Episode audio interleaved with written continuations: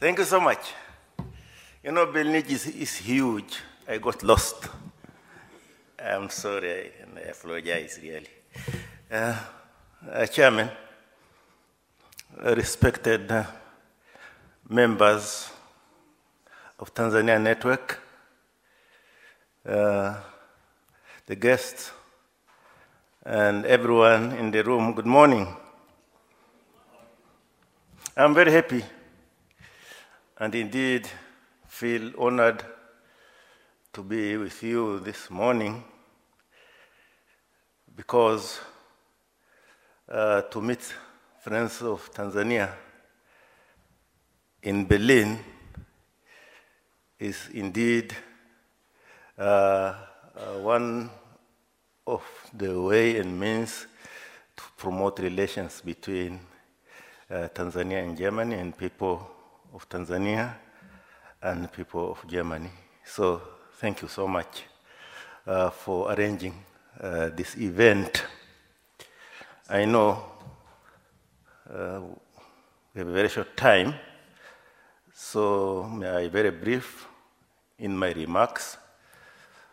Uh, I first begin by congratulating all of you, particularly members of the Tanzania Network, to set aside uh, Tanzania in your uh, busy schedules and deliberate on it. Indeed, in that way, you make the work of the ambassador, the work of the embassy, uh, very easy. And we really thank you because at the embassy we are, we are few. And for, from Berlin, we represent 10 other Central European countries, as well as the Vatican. So if we find uh, good ambassadors like you, we indeed uh, uh, feel uh, very happy and thank you so much. I think you've decided to deliberate on Tanzania because you know that during our age, at our times, we live in the world which is very tiny. The world has become uh, very small. Uh, so relations at this time, time of, during this age, uh, it is very good for people to promote good relations, for countries to promote good relations, so that uh, the world will be a happy place uh, to live.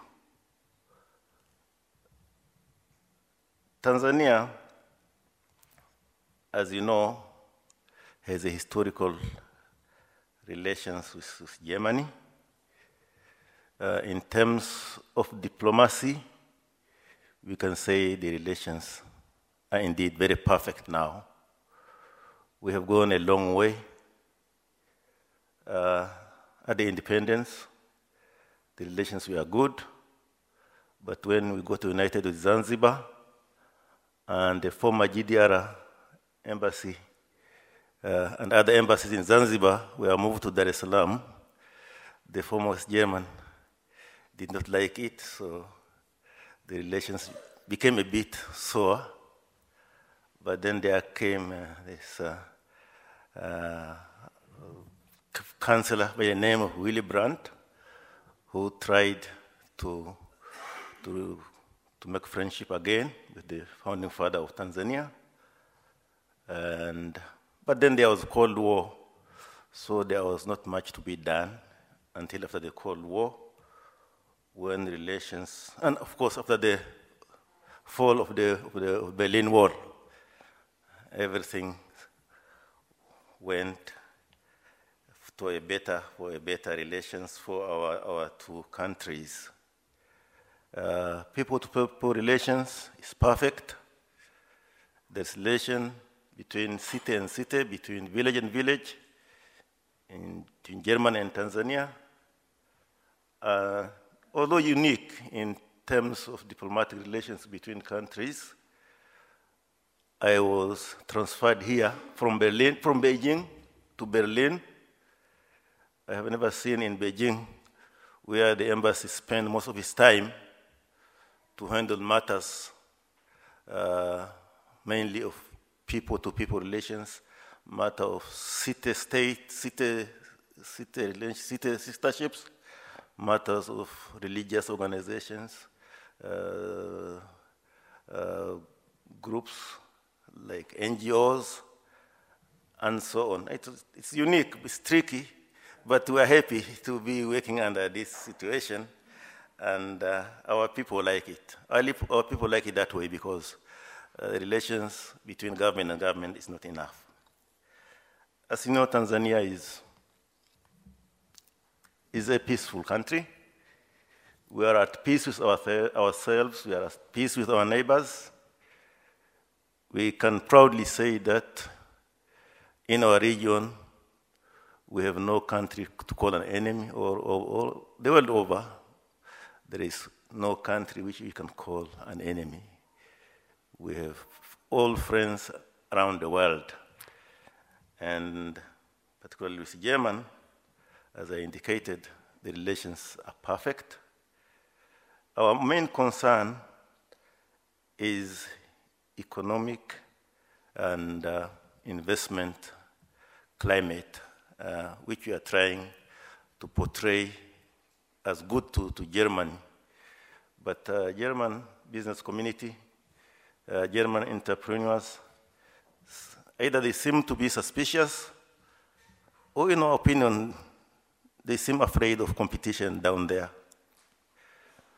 As we speak now, we can talk of about not less than 10 mega projects uh, ranging from construction of NLG uh, gas for export, a project worth about 30 billion US dollars, to the construction of a new railway line on the sites of the old German railway line, now with the extension to eastern DRC Congo, to Rwanda and Burundi, and although other extensions uh, to Mwanza, uh, to Karema and other places, the project which would cost us more than 8 billion euros.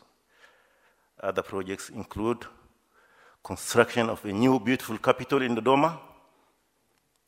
During German period in East Africa, Dodoma was recommended to be a, a, a capital, but that recommendation has not been implemented, and we are going to implement in about three years' time. So there's another mega project which is being implemented in Tanzania.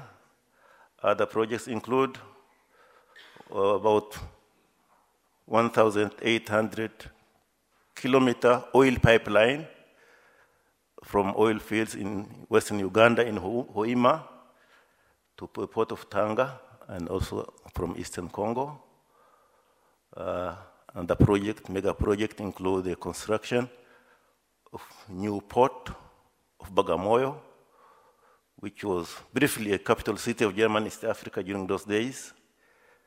Uh, this is the project worth about 10 billion uh, euros, and the breakdown uh, took place last year. We hope uh, the stakeholders, uh, China merchants, as well as Omani Social Security Fund will start to work on, on these projects. These are, these are examples of mega projects in which you expected German entrepreneurs, German companies to play a role because funding mainly come, more than 80% of the funding come from overseas, including European Bank, uh, German banks, as well as German government. So in this area, we are not very happy. Uh, we still are still working on it. We are still putting, putting message across so that our German uh, colleagues may understand and may join other players in Tanzania and in East Africa in general, which in fact is very fascinating.